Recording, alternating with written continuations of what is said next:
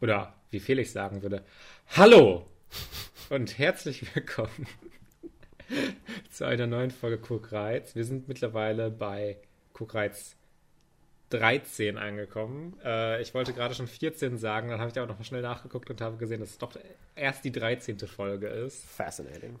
Äh, ja, sehr faszinierend.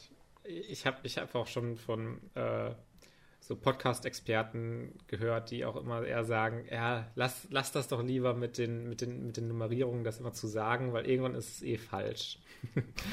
Dann bereut ihr es nur noch. Aber wir, wir, bis, bisher halten wir gut durch, bisher halten wir gut durch und machen einfach mal so weiter, glaube ich. Äh, es ist die 13. Ausgabe und wir haben, äh, ich weiß nicht, also wir haben heute zwei Filme. Das beschreibt es ganz gut.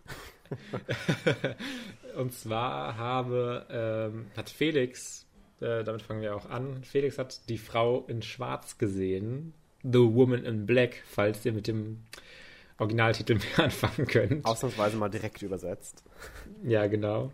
Ähm, und ich habe ähm, All the Bright Places gesehen. Der heißt auf Deutsch. All die verdammt ähm, perfekten Tage. All die verdammt per per per perfekten Tage, mein Gott.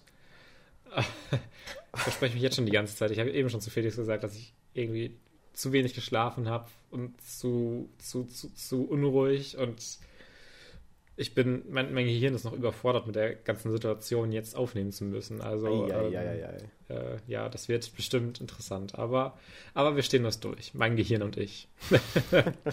wir haben außerdem dann noch eine Top 3 und zwar, die Top 3 wirkt jetzt vielleicht ein bisschen zufällig gewählt, etwas willkürlich.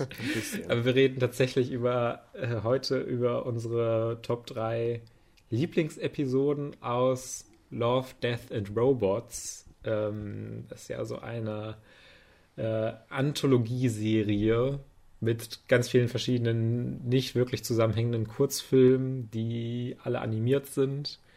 Und äh, da haben wir dann jetzt mal unsere Favorites rausgepickt. Da bin ich mal gespannt, was wir da so mhm. äh, für Gemeinsamkeiten, aber vielleicht auch Unterschiede haben. Haben wir sicherlich auch, äh, bin ich mir relativ sicher. Ähm, und dann haben wir natürlich noch ein paar Themen für die offene Runde, die ich jetzt natürlich noch nicht spoilern möchte. Wenn ihr aber schon wissen wollt, wenn es euch so unter den Finger, Fingernägeln brennt, dann könnt ihr natürlich auch schon in die Timestamps gucken und euch ein bisschen spoilern, was wir in unserer offenen Runde heute besprechen. Also, das nehme ich euch nicht übel. Das nehme ich nicht. Gut, ja, Felix, ähm, dann äh, lass uns einfach direkt anfangen. Es gibt ja keine äh, US-Wahlthemen oder sowas mehr, die man besprechen muss. Äh, können einfach direkt wieder in die in die Materie einsteigen, ja, sagen wir mal so. Das machen wir auch am besten. ähm, ja, ja, und dann äh, lass uns zu Die Frau in Schwarz kommen, Felix. Uff, ja. Äh, ich habe Die Frau in Schwarz geschaut, äh, was ich, was ich seit heute Morgen wieder weiß. Ich äh, musste tatsächlich Fabian heute Morgen fragen, was ich geschaut habe. Und äh, ja, that's kind of how bad it is für mich. Also, ich erinnere mich an fast nichts mehr. Und das, obwohl ich mhm. nicht mein Handy hatte. Also, ich hatte mein Handy am Ladekabel, nicht bei mir. Ich habe mich nicht abgelenkt. Ich habe den Film aktiv geschaut, mehr oder weniger. Und ich kann mich trotzdem an fast nichts mehr erinnern. The story is so irrelevant and boring, dass ich hinterher, als ich mich jetzt hier vorbereitet habe und gelesen habe, dass er ein Anwalt ist, gedacht habe, so, what? Wann wurde das established? Was? Und ich hatte so gar nicht mitbekommen, warum er jetzt auf dieser äh, auf diese Insel fliegt und keine Ahnung was. Aber mir fällt gerade auf, dass es vielleicht ein bisschen wir klingt, wenn man den Film nicht kennt. Ich könnte ja vielleicht einmal kurz einleiten, was der Film versucht zu vermitteln. Äh, und zwar die Frau in Schwarz geht über einen ja, jungen Anwalt, der zu einem verlassenen äh, Dorf reist, ähm, auf Wunsch äh, seiner Klienten, äh, die dort leben, wo er dann einen ja, rachsüchtigen Geist einer ja, Frau irgendwie ähm, entdeckt, die die Lo Locals da terrorisiert. Und das hat alles dann auch irgendwie noch was damit zu tun, dass seine eigene Frau mal irgendwann gestorben ist und ja, keine Ahnung. Ähm, das war so ungefähr, worum es geht, damit alle so Bescheid wissen, dass wir da in einem tatsächlich doch ganz netten, äh, ja, net, net designten, einer nett designten Location uns befinden, so mitten im Schlamm äh, im, äh, im Watt, glaube ich, liegt dann da nochmal so ein Haus, irgendwie so ein verlassenes, was so ganz verwunschen und verwachsen ist. Und drumherum ist dann dieser, diese Matsche des, des Watts und das ist manchmal auch mit Wasser überschüttet. Und ich finde, das ist eigentlich eine ganz, ganz coole Designidee gewesen, um vielleicht mhm. mal eine positive Sache vorwegzuschicken. Back to the story being irrelevant and boring. ich, äh, wie gesagt, ich habe keine Ahnung, wieso er dann jetzt wirklich tatsächlich dann da bleibt. Und das kann auch wirklich, also es wird bestimmt erklärt gewesen sein. Das heißt jetzt nicht, dass der Film da irgendwie was versäumt hatte, das nicht zu establishen. Ich kann mich halt nur nicht mehr dran erinnern, weil es so langweilig war. Ähm, und dann ist er dann irgendwie die ganze Zeit am Nachforschen, wobei ich da auch mir nicht so ganz so sicher bin, wozu. Weil, also basically ist ja jeder irgendwie tot, der da jemanden heimsucht. Und er muss jetzt irgendwie was ja, er soll ja den, sich um den Nachlass von der Verstorbenen Ja, genau. Kümmern. Er soll sich um den Nachlass kümmern. Aber dann forscht er trotzdem irgendwie voll nach in alten Briefen und in irgendwelchen Bildern und in diesem alten Haus geistert er dann selber nochmal irgendwie so rum.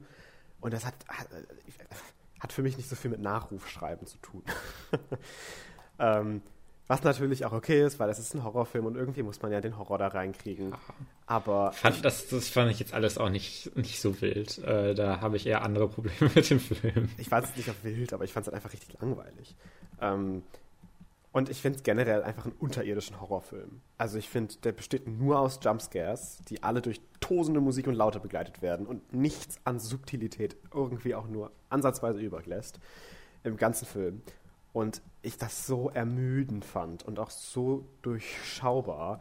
Und wenn ich dann schon so Szenen in der Mitte des Films sehe, wo dann im Hintergrund eine Tür sich öffnet und irgendwer da auf einmal zu sehen ist, der langsam näher kommt, oder die, diese, diese Geisterfrau das dann war, anstatt das einfach mal so subtil outplayen zu lassen, kommt dann sofort die Musik und die Verfahren und das wird ganz, ganz laut und es wird immer lauter und lauter, je näher sie kommt. Und das ist ja natürlich alles auch irgendwie okay und gerechtfertigt, aber es ist halt einfach nicht gut, hm, nicht mehr gut. Und es ist einfach langweilig und es ist einfach unimaginativ. Also das, was ich, da würde ich vielleicht sogar teilweise widersprechen, weil ich finde, der Film hat teilweise für mich in seiner Atmosphäre, in seiner Inszenierung schon funktioniert, wo ich dabei war. Ha. Das ist aber wieder, was vielleicht dann auch mit diesem deiner Langeweile zusammenhängt, für mich ist auch eines der größten Probleme so ein bisschen das Pacing. Und zwar nicht unbedingt das äh, jetzt nur so Storybeats, sondern wie der Film strukturiert ist. Weil es gibt gefühlt dann einfach einmal im Film dann so eine 20-Minuten-Szene, wo es irgendwie dann komplett nur atmosphärisch sein soll und langsam und man soll sich ein bisschen gruseln. Und ja, dann springt der Film wieder komplett wo an. nee, aber dass, dass, dass der dann alleine so nachts in diesem Haus ist und sowas und da dann langsam durchläuft, also da ja. will er doch schon atmosphärisch sein. Und ich finde, der schafft das, obwohl das jetzt. Also ja, für, ich, für mich schafft also, das zum Beispiel nie. Also ja, ich, das, ich ja, das ist ja auch okay, aber ja. ich will dem das auf gar keinen Fall so komplett absprechen. Ähm, und da, dann hat er aber dann für die den Rest dann irgendwie davon so wenig und dann gibt es da nur noch so viel Dialoge. Der ist so, weird strukturiert und so, ja, so zerstückelt gefühlt, als ob das ja. verschiedene find, Filme so ein bisschen aneinander geklatscht wären. ich ich, ich finde, er hat da einfach ein ganz, ganz schlechtes Skript. Und das beste Beispiel dafür ist, dass tatsächlich ein very substantial Plotpoint des, des Films, der auch dann tatsächlich in das Ende reinführt, äh, ist, dass da irgendwo mal ein Junge im, im Watt ertrunken ist, oder nicht ertrunken, äh, ja, gestorben ist äh, im Watt. Und äh, dass die dann die Theorie aufstellen, was ich dann auch immer bei solchen Filmen total witzig finde, dass die alle immer genau wissen, wie man Geister vertreibt, ähm, dass man den Jungen da ausgraben muss und dann irgendwie wieder beerdigen soll, damit dieser Geist nicht mehr wütend ist. Äh, zumindest war so die, der Erklärungsansatz. Und dann, ja, aber in den, weiß ich nicht, 20 Jahren oder wie lange das her ist, ich habe das nicht mehr ganz vor Augen, wie lange das her war. Es ist zumindest eine substantial amount of time gewesen. Äh, hat noch nie jemand den, den Körper irgendwie gefunden und wir haben einfach nur ein Kreuz dahingestellt, weil wir ihn nicht bergen wollten und konnten und äh, es geht nicht und, ah. und, und, dann graben sie genau an dem Kreuz und da ist dieser Junge. und dann ziehen sie den da auch raus und das ist dann irgendwie eine Viertelstunde-Szene, wo, wo die dann versuchen, irgendwie so halb ersaufend im, im Watt dann diese, diese Leiche rauszuziehen. Und äh, das war für mich auch so, so plump irgendwie und so, so forced, dass das jetzt passieren muss, damit wir weiterkommen können.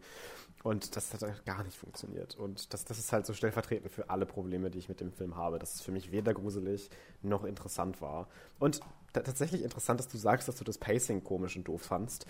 Ich hatte mit dem Pacing die wenigsten Probleme. Ich finde, der Film war nach einer halben Minute vorbei gefühlt für mich. Also es war nicht so, dass ich mich gelangweilt habe und der so total langwierig vorkam. Ich fand ihn einfach höchst uninteressant. Aber ich finde, er ging dann doch recht schnell vorbei. Für mich.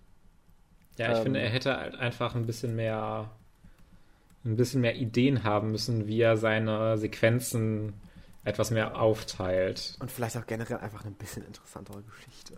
Also ich fand es halt wirklich einfach richtig langweilig und richtig ja, uninteressant. Also, ich war halt so gar nicht invested. Ich dachte mir halt so, ja, kann jetzt entweder ihr oder du oder was auch immer, kann irgendwer jetzt einfach sterben oder irgendwie doch das irgendwie rausfinden und alle sind happy, ist mir egal wie, Hauptsache es endet. Ähm, und dieser ja, Cast, ähm, Danny Radcliffe finde ich super einschläfernd. Also ich liebe Danny Radcliffe, don't get me wrong. Aber ich fand ihn hier einfach so sehr einschläfernd. Äh, und auch der Rest des Casts habe ich mir nicht mehr, mehr gemerkt. Habe ich nicht vor meinen Augen. Keine Ahnung, wer damit gespielt hat. Ja, ja, ja, ich, ich weiß das auch nicht mehr. Es ist auch schon länger her, dass ich den gesehen habe. Ich finde ihn jetzt auch nicht fantastisch. Ich finde ihn auch nicht wirklich gut. Ich finde ihn vielleicht so okay. ähm, ich habe den auch so ein bisschen gegeben, weil ich in meinem Umfeld irgendwie mehrere Leute hatte, die den cool fanden. Und ich, ich wollte irgendwie. Ja, und ich, ich wollte. Und ich wollte einfach äh, mal noch. Ich, ich dachte mir schon, dass du jetzt auch nicht so mega mögen wirst. Und ich wollte noch mal so eine Stimme auf meiner Seite haben. Ähm, ich finde es auch ganz interessant, weil der erste Teil, es gibt ja zwei Teile, und ja. der erste Teil, den du ja jetzt auch schon so eher so eher gar nicht mochtest. Ja, das, das äh, stimmt. ähm, der hatte immer nur noch äh, auf Rotten Tomatoes 65 Prozent. Der zweite Teil hatte dann äh, noch 22 Prozent auf Rotten Tomatoes. Wow.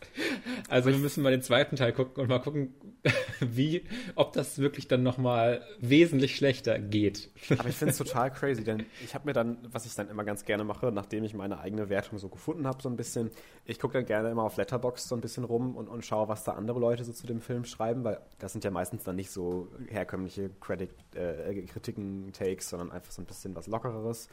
Und richtig viele fanden diesen Film gut. Und ja, ich, also ja. Es, es ist, der hat richtig viele Fans und da haben voll viele total genossen. Und I mean, to each their own.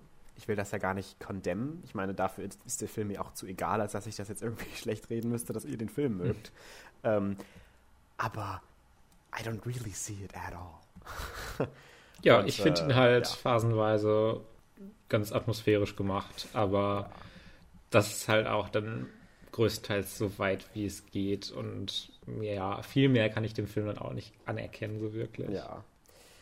Naja, also ich wäre halt zum Beispiel jetzt auch schon durch mit meiner Besprechung, was auch schon irgendwie wieder zeigt, dass ich so gar nichts auch mehr dazu zu sagen habe, als der war halt so super langweilig und nicht so gut. Also ich bin schon fertig, ich habe nichts mehr. Ich kann nichts mehr dazu sagen. Ich kann mich an nichts anderes erinnern. Ja, dann, dann, dann wird als nächstes die Frau in Schwarz 2 natürlich geguckt. Oh Gott. Ähm, naja, naja, naja, mal gucken. Ich habe den ja auch noch nicht gesehen, den zweiten Teil. Hat mich dafür jetzt auch zu wenig ein bisschen interessiert. Auch der erste Teil nicht so richtig mega. Kannst du mir Aber, zum Geburtstag äh, ich find, schicken, da freue ich mich. ja, du bringst mich immer auf gute Ideen. Oh, ähm, ja. Ja, die, die, die, ja, kein Film, von dem ich super begeistert bin, aber ja, wir, wir, wir, sind da relativ ähnlich, wenn du, auch wenn du den vielleicht nochmal ein bisschen negativer siehst. Das stimmt, die Tendenz ist die gleiche. Okay, ähm, dann lass uns zu äh, all die ver verdammt perfekten Tage, hieß der so jetzt auf Deutsch? Yes, all the right places. All the right places. Ich habe nur immer hier äh, noch so als Backup den englischen Artikel hier auf, deswegen äh, vergesse ich den ganzen deutschen Titel die ganze Zeit. ähm, es geht, es ist im Grunde so eine, so eine Teenie-Liebesgeschichte zwischen Violet, Marky und Theodore Finch, der aber meistens auch eigentlich nur Finch genannt wird, die beide so ein bisschen, äh, ja, am, am, am, am, am, am, was soll ich sagen? Struggeln. strugglen sind, am Leiden sind, äh, die nicht so gut gerade mit ihrem Leben klarkommen. Äh, die Schwester von Violet ist auch kürzlich verstorben und äh, sie ähm, ja, leidet da sehr dran und die beiden finden dann irgendwie so ein bisschen zusammen und vielleicht entsteht da ja etwas mehr als Freundschaft. und äh, ja, ich fand ihn nicht so gut. surprise, surprise. ähm, ich weiß auch gar nicht mehr, ob du letztes Mal schon irgendwas dazu gesagt hattest. Ich hatte so ein bisschen ähm, was angedeutet, aber ich, es wird, glaube ich, gleich sehr, sehr deutlich, was ich von diesem Film halte. Aber ich möchte dich vorlassen. Okay, okay. Das allergrößte Problem die Charaktere und wie stupid alles ist. Oh mein Gott, also nicht wie stupid alles ist, aber wie stupid die sich verhalten, wie dumm die sich verhalten, um es nochmal für unsere deutschen Zuhörer zu sagen. ähm, es fehlt für das, was erzählt wird und das, was viel in diesen Szenen passiert, finde ich ganz, ganz, ganz, ganz viel Charakterentwicklung, damit wir das irgendwie nachvollziehen können. Und äh, so wie es in dem Film ist, wirkt es immer total willkürlich, wie sie sich gerade verhalten oder wie sie reagieren. Generell auch dieser, dieses Ding, dass in äh, so vielen Filmen der, der, der, der Mann so ultra creepy versucht, irgendwie die Frau zu erobern oder sowas. Wirklich, das ist in diesem Film so extrem, wie er sich daran macht und wie hart er es versucht. Ich dachte mir schon so, es kann doch nicht funktionieren. Und es funktioniert jedes Mal in diesem Film. Und ich weiß auch gar nicht, ob wie das entstanden ist, dass irgendwie die, die ja, äh, Realität dann die Kunst beeinflusst hat. Aber mittlerweile ist es irgendwie Kunst, die dann nochmal die Kunst überhöht und dann ist es einfach oh Gott, nichts ja. mehr, was irgendwas mit der Wirklichkeit zu tun hat oder irgendwie lovable oder charming oder fände ich noch ein Anglizismus, ähm, ähm, ja, süß wäre, romantisch wäre. Und äh, auch diese ganzen Reaktionen von, von Violet, äh, oh. dass dann irgendwie er dann halt für so, ein, für, für so einige Tage einfach verschwunden ist. Und er kommt dann zurück mit seinem Auto gefahren und äh, sie sagt dann so, ah, wo warst du? Du hättest dich doch mal melden können. Dann macht er halt so hinten die Autoklappe auf und da sind ganz viele Blumen drin und dann reden sie nie wieder darüber. Weil bekanntlich, wenn du Frauen Blumen kaufst, dann ist, kannst du halt alles machen, ne? Also. To get your woman to shut up, you should buy her some flowers. ja, das ist auch alle einfach Bullshit. Also, oh, wie, mit wie viel Finch dann auch durchkommt und er sagt dann ja auch noch, ich meine, der Film spricht halt dann also spricht die ja auch nicht so richtig an, aber er hat so ein bisschen Alibi-mäßig diese, diese Themen mit drin, dass äh, äh, ja sich Violet noch so schuldig auch an dem Tod von ihrer Schwester fühlt und Finch ja auch äh, an Mental Illnesses leid, leidet ähm, und es springt dann aber auch so sehr dann hinterher zu dem Ende hin, äh, wir können ja hier spoilern, dass äh, Finch sich halt umbringt, was wirklich so aus dem Nichts für ja. einen kommt und nicht, und nicht im positiven Sinne, äh, dass es einen dann so richtig so aus dem Nichts äh, packt und man sich denkt, holy shit, das haben sie jetzt wirklich gemacht, sondern es ist einfach so, ja, warum hat er denn sich jetzt umgebracht? Also, es war so vom Charakter nicht richtig aufgebaut. Es war, wirkte so einfach so, ja, dann hat er sich jetzt umgebracht, weil es lief halt gerade nicht so gut. Oh mein Gott. Und ja. ähm, ich glaube, wenn man das alles richtig ausbaut, kann man das auch mit so nur angedeuteten, angedeuteten äh, Mental Illnesses äh, sehr, sehr gut auch rüberbringen, wenn man es richtig macht. Aber hier ist das Skript halt einfach richtig schlecht. Also wirklich auch diese Dialoge. Und wenn ich das auch schon wieder höre, äh, wo ich glaube ich die Augen am meisten gerollt habe, ist, äh, als dann Violet ihm erzählt hat, dass äh, ihre Schwester äh, ja eigentlich nicht so viel gelesen hat. Aber es gab diesen einen italienischen Dichter und da dann irgendwas zitiert. Ich dachte mir, ja, das ist mal wieder hier Teen Teenage Angst at its best. Und ähm, ja, das war, also ich kann mir sehr gut vorstellen, was ich dann auch nochmal, als ich dann äh, ein bisschen über den Film nachgelesen habe, dass das im Buch halt alles nochmal wesentlich mehr entwickelt ist und äh, nachvollziehbar gemacht nachvollziehbarer gemacht wird ja. und die Charaktere etwas mehr ausgearbeitet werden, was hier dringend nötig gewesen wäre. Aber man denkt sich auch so, ja, für 90 Prozent der Screentime sind diese Charaktere irgendwie da und es funktioniert trotzdem nicht. und das, ja. das ist dann kein Problem mehr, dass, also das ist einfach nur ein Skriptproblem. Da kann mir keiner sagen, dass das irgendwie, weiß ich nicht, dass da äh, jetzt, äh, ja, da wurde so viel aus dem Buch ausgelassen, die konnten ja gar nicht so viel in den Film packen. Bullshit, die hatten so viel Zeit, diese Charaktere zu etablieren und zu entwickeln, aber sie haben es halt einfach nicht gemacht und es war einfach nur gruselig und sollte dann am Ende, wo sich dann Finch umbringt, einen noch so zu Tränen rühren, weil es ja so traurig und so tragisch ist. Aber das funktioniert halt so gar nicht. ja, do, do you want to hear a rant? Ja. he forces this poor, poor girl that just lost her sister in a relationship. Er zwingt sie dazu, mehr oder weniger zusammenzukommen. Nur damit er sich dann motherfucking umbringen kann. Ja, stimmt nachdem eigentlich. sie sich das erste Mal streiten. Are you fucking kidding me? Und dann, dann, dann blamen sie auch noch sie im Kontext. Dann blamet sie sich noch selber und der Film tut es nicht an irgendwie refuten. Sie sagt dann, oh, ich hätte da, ich hätte da sein müssen, ich hätte, ich hätte zuhören müssen. Oh, oh. Und niemand sagt was anderes. Es ist dann immer so, ah, oh, nee, komm, don't, don't, don't give yourself such a hard time, sweetie. Äh, äh, das reicht doch nicht. and, the, and the depiction, die, die Darstellung von Mental Illness, dass es einfach nur Mood Swings sind, aka, dass er ein fucking Asshole ist fast die ganze Zeit. Das, das ist, mhm. ist horrendous. Das ist schrecklich. Oh, I'm a freak. I better act that way. And it's your fault, actually. Das ist nicht Mental Illness, wie ja, man das also in einem Film porträtieren sollte. In dem Wikipedia-Artikel steht auch drin, it is, it is assumed that he goes from undiagnosed bipolar disorder. But then talk about it. Dann sag ja, das doch also, irgendwie. Also zum, also ich verstehe irgendwie dann diesen Punkt, dass sie es dann nicht so richtig ansprechen wollen und dann einfach das ein bisschen drumherum schreiben. Aber, Aber es halt nicht porträtiert es doch besser. Ja, genau, so. weil ich musste halt dann auch direkt denken, als ich dann nochmal Bipolarität gelesen habe, an äh, Ozark schon wieder, tatsächlich. Ja. Immer diese Serie, mit der man nicht rechnet. Die Bipolarität so viel besser darstellt und so viel nachvollziehbar und so viel interessanter und so viel ehrlicher.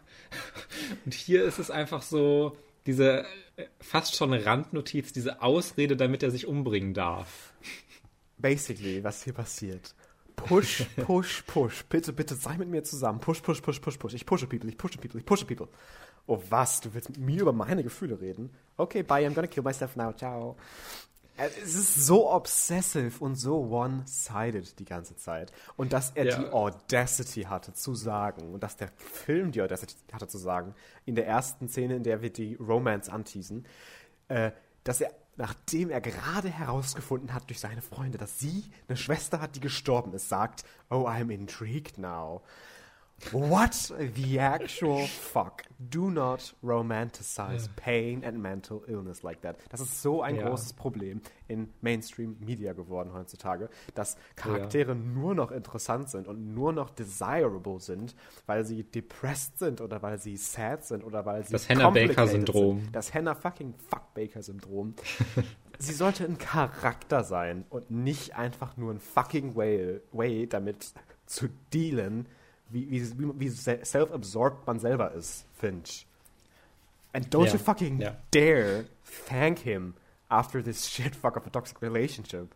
Sie hat dann ja wirklich noch die Nerves zu sagen, ja, danke für die Zeit und oh, und oh, und sie war so traurig und oh, und der Film porträtiert das als die natural reaction, dass sie sich selbst blamet und dass sie ihm dankt für diese äh, Beziehung, diese fucking toxic Fuckery of einer Beziehung. Oh, ich habe diesen Film so gehasst. Abgrundtief. Ja, gut. Weil ich, ich, ich war mir nicht mehr, ich war mir nicht so hundertprozentig sicher. Ich dachte mir schon so, ja, dieses ganze Skript und sowas, das kann Felix doch nicht gut finden. Aber ich hatte jetzt ein bisschen die Befürchtung, dass du dem doch irgendwie was abgewonnen hättest. Da bin ich da schon sehr glücklich, dass du jetzt auch einmal diesen Rant abgelassen hast. Was ich auch sehr witzig fand, ist, äh, als einmal hat auch Violet dann mit irgendjemandem diesen Talk, weil sie dann sagt, ja, ich mache mein Projekt mit Finch. Dann sagt dann irgendwie diese andere Girl in der Highschool, oh, but he's a freak, you know that. he did that and that. Und dann sagt Violet so, oh ja, I guess das stimmt, also überlege ich nochmal das mit der Beziehung. Und diese ganze Scheiße mit People don't like Messi, right? Ist auch so wrongly depicted hier, dass es dann quasi genau darauf hinausläuft, dass sie sich beide nur mögen, weil sie Messi sind und weil sie depressed oder irgendwelche anderen Mental Illnesses haben und da keinen Charakterentwicklung drüber hinaus als deren Sadness und das, was damit zusammenhängt im Kontext der Beziehung eben existiert. Und das ist auch so toxisch und stell dir vor, du guckst das jetzt als bipolar Person oder als generell mentally challenged und, und mentally ill oder was auch immer Person ähm, und hast dann diese Vorstellung davon, so, oh, okay, ja, wenn ich da jetzt nichts gegen mache und das total embrace, auch zu den anderen, dann, dann, dann kriege ich auch die große Liebe, weil Mental Illness ist ja sexy. Fucking hell. Like, if you have mental illness, then either treat it, talk with somebody. It's, it's horrible, I know, aber es ist nicht romantisch. Ja, ja, das ist ja sowieso auch äh, diese ganze Romantisierung ja auch schon wirklich vor dem Film von Depressionen und generell Mental Illnesses war ja schon, schon, ist ja schon einige Jahre einfach da. Und äh, das wird halt durch sehr viel Medienprodukte dann immer noch weiter befeuert, wie es ist so diesem Film. Schlimm. Und ich, ich finde der Vergleich, der, der sehr gut klappt und äh, einfach als Gegenbeispiel vielleicht, äh, ist für mich äh, das Schicksal ist ein mieser Verräter, The Fault in Our Stars. Wo ich mir auch mhm. nicht vorstellen kann, dass du den Film besonders magst oder mögen wirst. Ich weiß gar nicht, ob du den überhaupt gesehen hast. Habe ähm, ich tatsächlich nicht. Ja, okay. Ähm, ist auf jeden Fall bestimmt auch einfach ein bisschen zu romantic for you, ein bisschen zu eye-rolling manchmal. ähm, aber das sind zumindest. Äh, ich glaube, da schätzt du mich schon sehr, sehr, sehr gut ein. ja, vielleicht gebe ich dir den mal als Hausaufgabe irgendwann. Ähm, ja, wobei, wobei es war ja sowas wie ähm, äh, It's About Time, hieß der so? Ja, ne? Ja. Äh, da habe ich auch gesagt, ja, der, der war halt okay. Der hat mich halt nicht angegriffen und es war dann ein okayer, okayer Watch, wo ich dann ähm, äh, ja jetzt auch es nicht bereue, den zu gucken, aber mir dann vielleicht noch irgendwas extramäßiges fehlt. Ja. Und hier ist es halt dann nochmal ganz anderer Kontrast, wo ich halt aktiv davor sitze und mir denke, was macht ihr denn hier? Was ja. soll denn die Scheiße? Und in, in, in, in das Schicksal ist dieser Verräter sind nämlich beide Figuren, beide Love Interests, flashed out Characters, die beide total sympathisch sind, die beide total gut funktionieren und die beide auf ihre eigene Art und Weise auf einem Path sind, dass sie denkt, dass sie stirbt und nicht möchte, dass er sich in sie verliebt und dass er ja eigentlich geheilt ist von Cancer und dass das dann hinterher sich ja alles ein bisschen twistet. Und dass das aber im Kontext dessen passiert, dass beide sich unabhängig von ihrer Cancer-Geschichte halt ineinander verlieben und das damit nichts zu tun hat, dass das Ganze natürlich Part des Films ist und natürlich vielleicht auch in ein, zwei Szenen durchaus fragwürdig, ob man das jetzt so darstellen muss oder nicht, aber es ist zumindest 5000 Millionen Landslides besser als all the fucking bright places.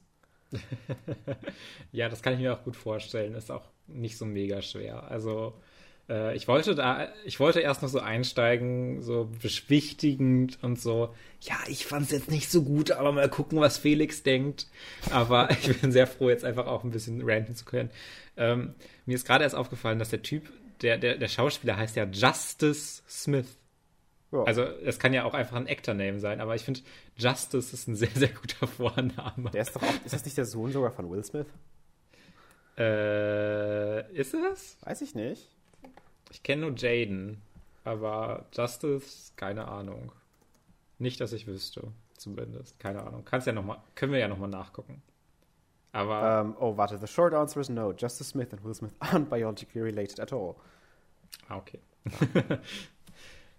Da verwechselst du denn wieder mit unserem unser aller Gottwesen Jaden Smith. Natürlich. Wir verehren alle Jaden Smith. Äh, wenn Jaden Smith jemals Neo Yukio nochmal äh, äh, mit, mitmacht, dann, äh, ja, dann kann ich in Frieden sterben.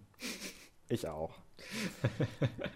alles klar. Ich glaube, wir haben alles, was man zu All the Bright Fucking Places sagen kann, gesagt. All the Bright Fucking Places. Ah, ja, ich ja, weiß, es war so witzig, ja. weil eine, eine, Freundin von mir hatte mir den empfohlen. Den hatte sie aber auch schon vor etwas längerer Zeit gesehen, also als der dann rausgekommen ist, also irgendwie Anfang des Jahres oder so, ich weiß nicht genau. Ähm, Und da habe ich den geguckt und dachte mir so, ja, okay, wird vielleicht einfach mal ein bisschen, bisschen so ein Tearjerker irgendwie auf mittlerem Niveau, kann man sich ja mal geben. Und dass ich dann so fucked up die ganze Zeit war und mich so aufgeregt habe. Ich habe dann tatsächlich hinterher auch meine ganzen Notizen, die ich jetzt hier vorgetragen habe, das waren alles meine Chat-Messages, die ich ihr geschickt habe dann. Und äh, sie hat sich dann auch nochmal entschuldigt und meinte, ja, das macht schon alles irgendwie Sinn. Ich glaube, der Film ist wirklich nicht so toll. Und dann habe ich so gesagt, so, ja, you think?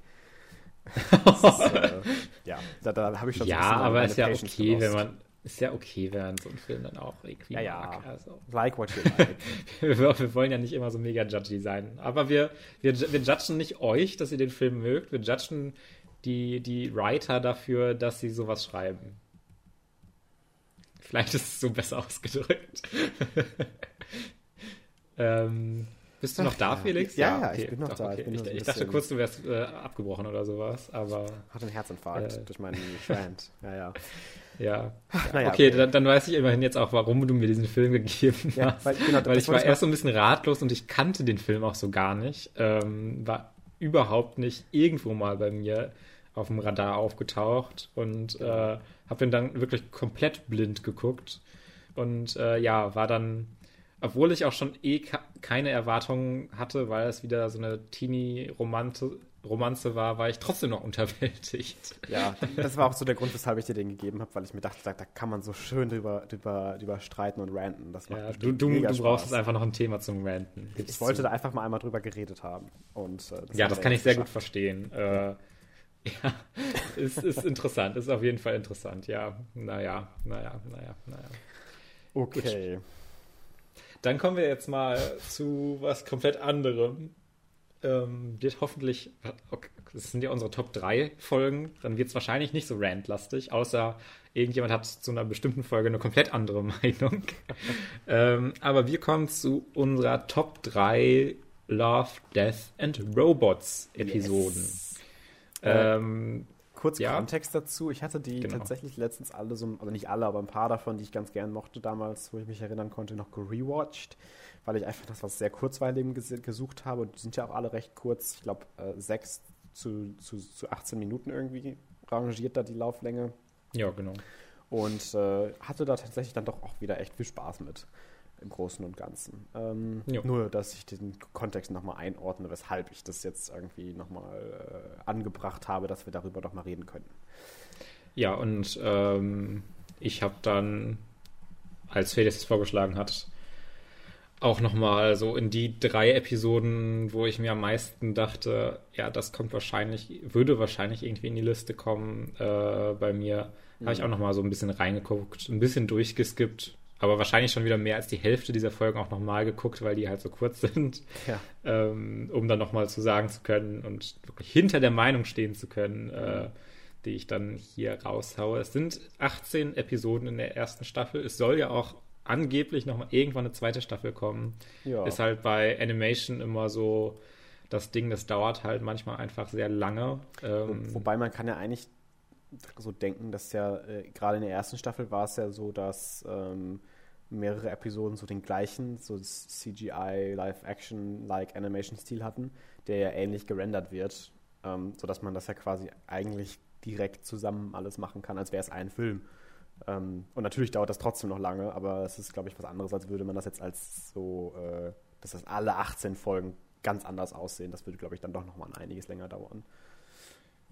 Ja, ja, wobei, ja, ich weiß, ich weiß gerade gar nicht mehr die Hintergründe. Ist schon so lange her, wie das mit den ganzen Studios und sowas ist. Ähm, die selbst die CG-Looks sind ja teilweise auch noch sehr verschieden. Also, ähm, naja.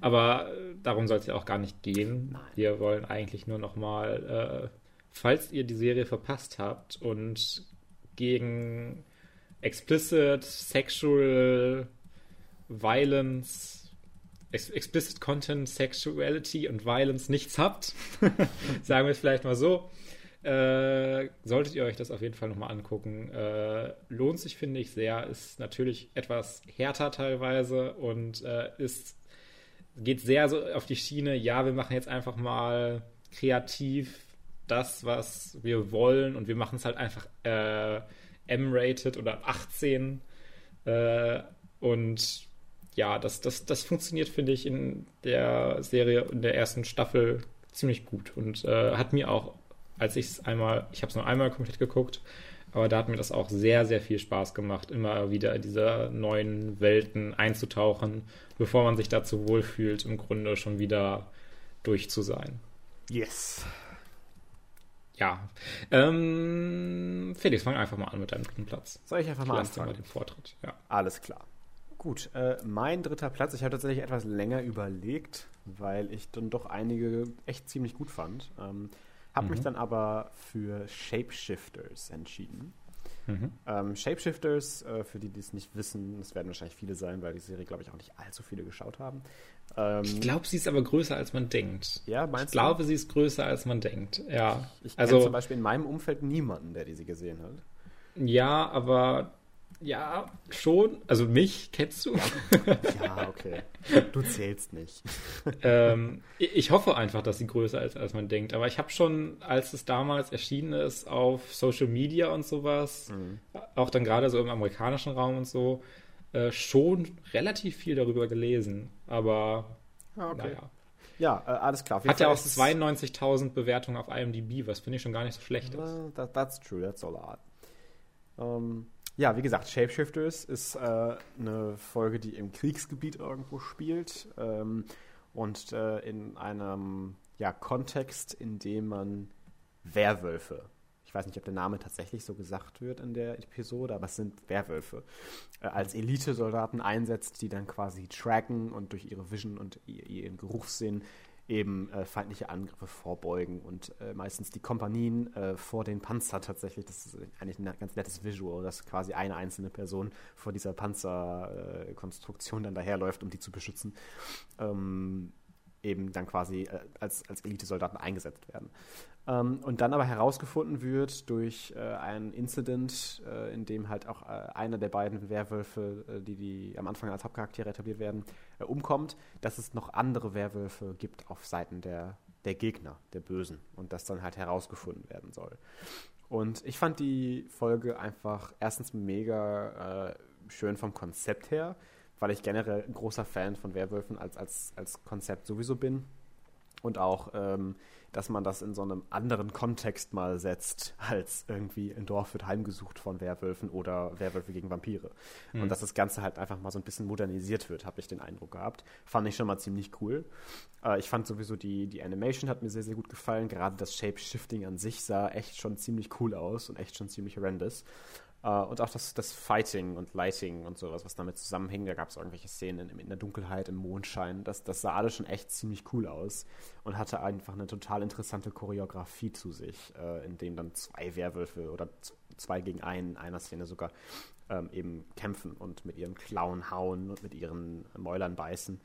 Ähm, fa- fand ich schon echt mega cool. Und auch die Story dahinter. Ich fand äh, ihn als Protagonisten durchaus äh, äh, ja, gut genug, sage ich jetzt mal, für so eine Kurzfilm ähm, oder für, für, so, für so eine Kurzepisode, als dass ich mich da schon irgendwie reindenken konnte und da schon invested war.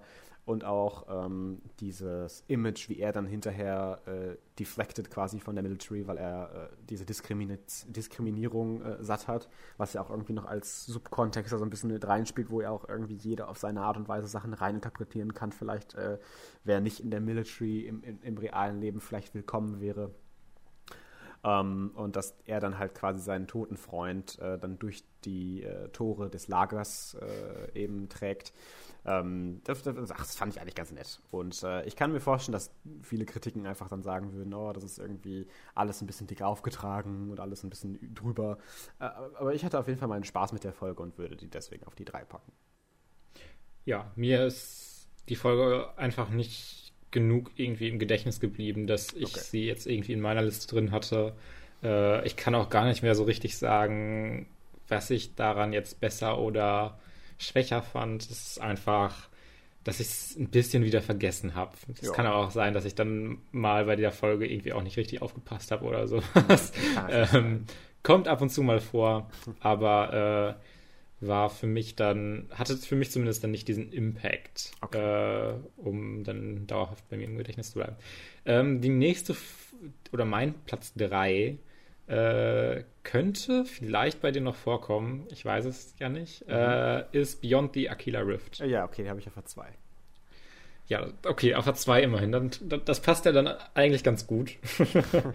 ähm, dann nehmen wir ja auch nicht zu viel vorweg. Genau. Ähm, in Beyond the Aquila Rift geht es um einen äh, einen Typen,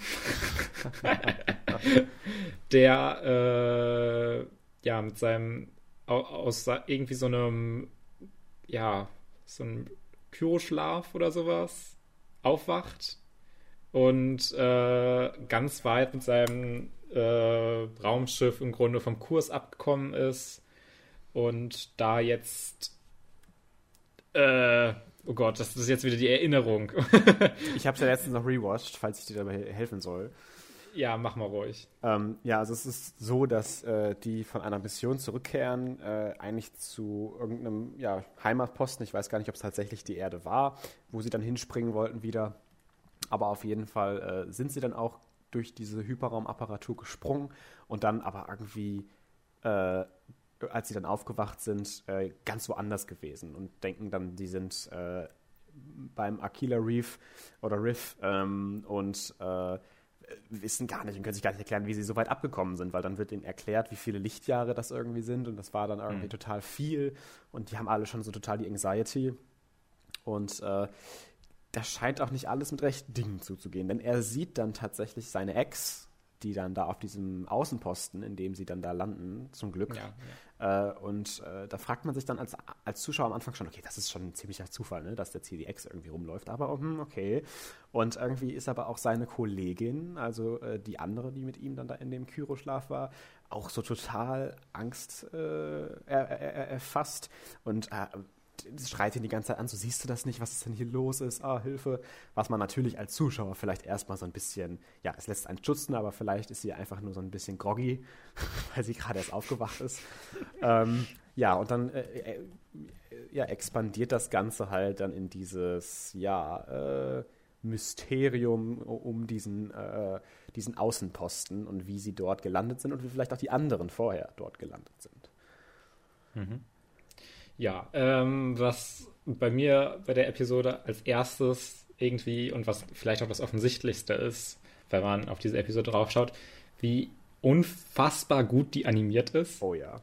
Wie dieser realistische Stil äh, rüberkommt. Also wirklich, dass das überhaupt in so einer äh, Mini-Netflix-Serie möglich ist, diese mhm. Ränder dafür zu machen, äh, hätte ich, als ich in die Serie gestartet bin, nicht gedacht. Äh, es ist wirklich extrem beeindruckend, äh, wie diese Folge einfach aussieht, ohne dass sie jetzt groß, also sie ist natürlich in einer gewissen Weise auch stilisiert, muss sie ja sein, aber sie hat halt so einen extrem guten Blend aus diesem leicht stilisierten, aber schon sehr, sehr realistischen.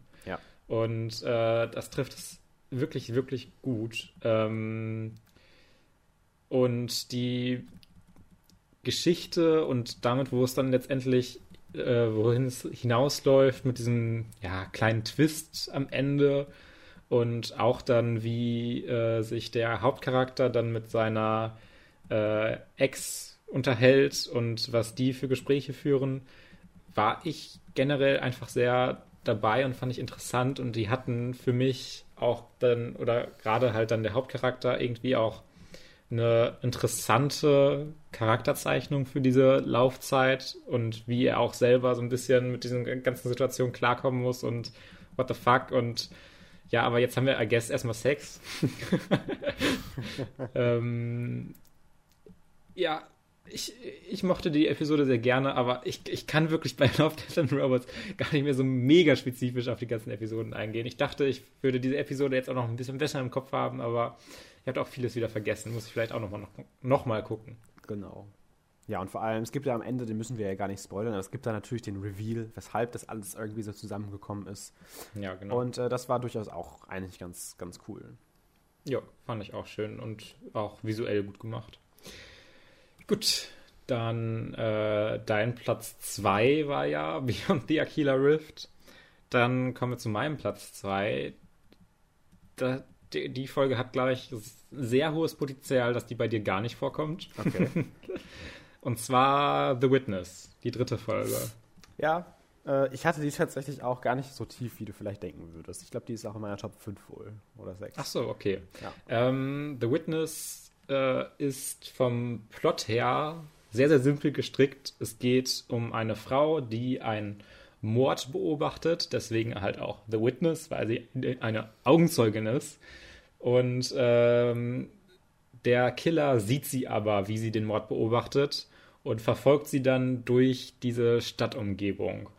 Und was diese Folge aber so sehr auszeichnet, ist eher weniger der Plot. Es gibt dann auch am Ende so einen Reveal, der ist für mich aber auch eher nebensächlich, weil die ist einfach so stilistisch on point und einfach so crazy in einer sehr guten Art und Weise. Also mhm. zum einen ist die Animation wirklich, wirklich gut. Es erinnert manchmal so ein bisschen an den Animationsstil von äh, Spider-Man Into the Spider-Verse an manchen Stellen, ja, aber es sieht schon dann recht. doch wieder, es sieht dann aber schon doch wieder ein bisschen anders aus. Also es ist nicht genau das Gleiche, es ist dann doch nochmal ein bisschen was anderes, was ich so auch noch nicht so richtig gesehen habe.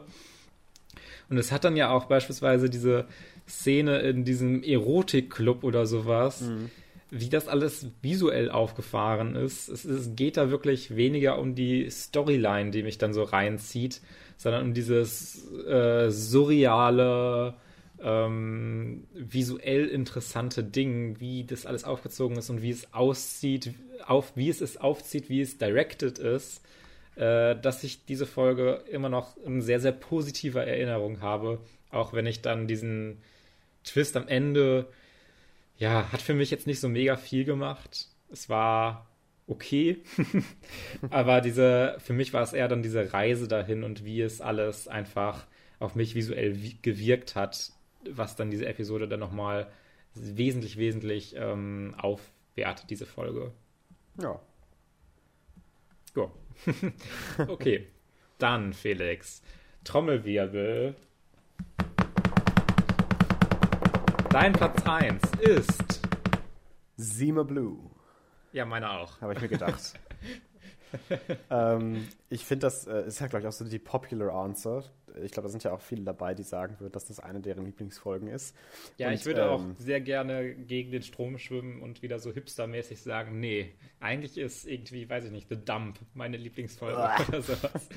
ja, die Folge war nicht so super. Oh, nee. ähm, aber Sima Blue ist halt einfach so gut es ist relativ gar nicht so kompliziert oder sowas, aber sie ist so gut gemacht. Hatte, ich hatte so ein bisschen den Eindruck, und ich meine, ich will Love, Death and Robots gar keinen Abbruch tun oder so. Ich finde die Serie total cool.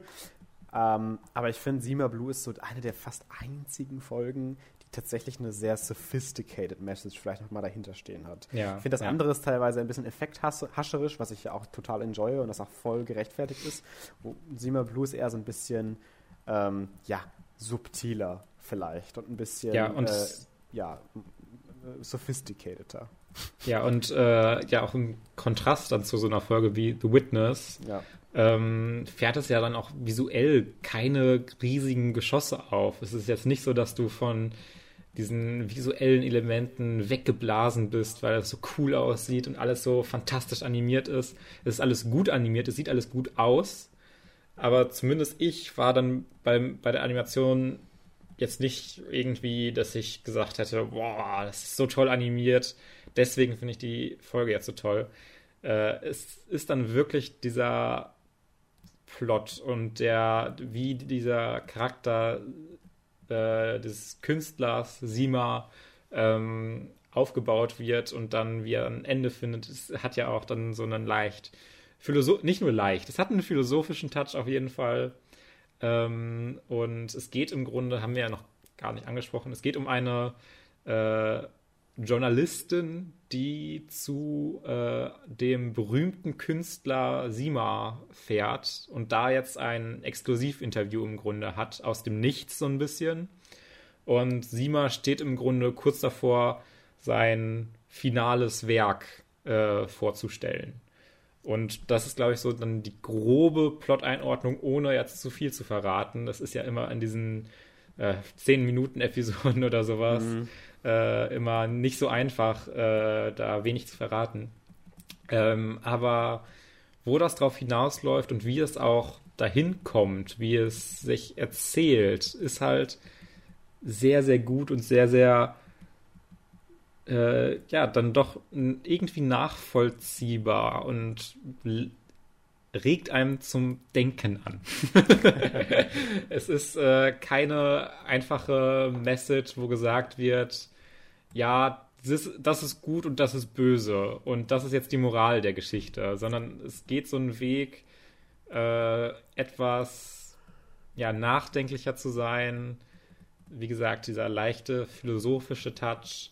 Ähm, hat mir sehr, sehr gut gefallen und dir anscheinend auch. Also, ja, ich kann da gar nicht mehr irgendwie hinzufügen. Also, ja, ich ringe auch gerade um Worte, aber es ist halt immer so schwierig in diesen 10-Minuten-Episoden dann so viel dazu zu sagen für ja. mich. Ähm, wenn ihr irgendeine Love, Death and Robots Folge schauen solltet, dann ist es vielleicht Sima Blue. ja, ich würde dann nicht so weit gehen, das darauf zu beschränken, aber äh, doch, das sollte auf jeden Fall in eurer Liste dabei sein. ähm, ja, cool. Dann haben wir das ja auch äh, abgeschlossen. Dann haben wir auch mal darüber geredet. Äh, Finde ich eigentlich ganz cool, dass man auch solchen kürzeren, äh, kürzeren Sachen, so Kurzepisoden, vielleicht mal so ein bisschen Spotlight gibt. Ja, ähm, ähm, stimmt. Finde ich auch ganz interessant. Wir hatten beide jetzt, finde ich, nicht so mega die Hot Takes oder sowas. ähm, aber ja, das äh, muss man ja auch nicht immer forcen. Das, das, das ist true, das ist true.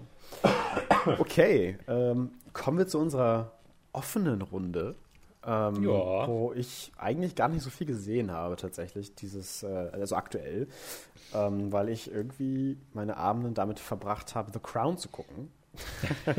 die neueste Staffel und damit natürlich auch schon nach zwei Tagen durch war. Man ja, kennt ich dachte mir auch so, also ich bin ja sowieso nicht so der Binge-Watcher und wenn irgendjemand so eine Serie nach zwei Tagen durchschaut, denke ich mir, wie, wie kann man das? Wie geht das? Ja, weil ich hatte. Was halt, ist das für Magie? ich habe halt dann über Tags keine Zeit aber ich gucke dann halt abends, anstatt ein, zwei Filme, gucke ich dann halt drei, vier Folgen The Crown. ähm, ja, und ich zocke dann halt meistens. Ja, genau. Also so unterscheiden wir uns in unseren Approaches.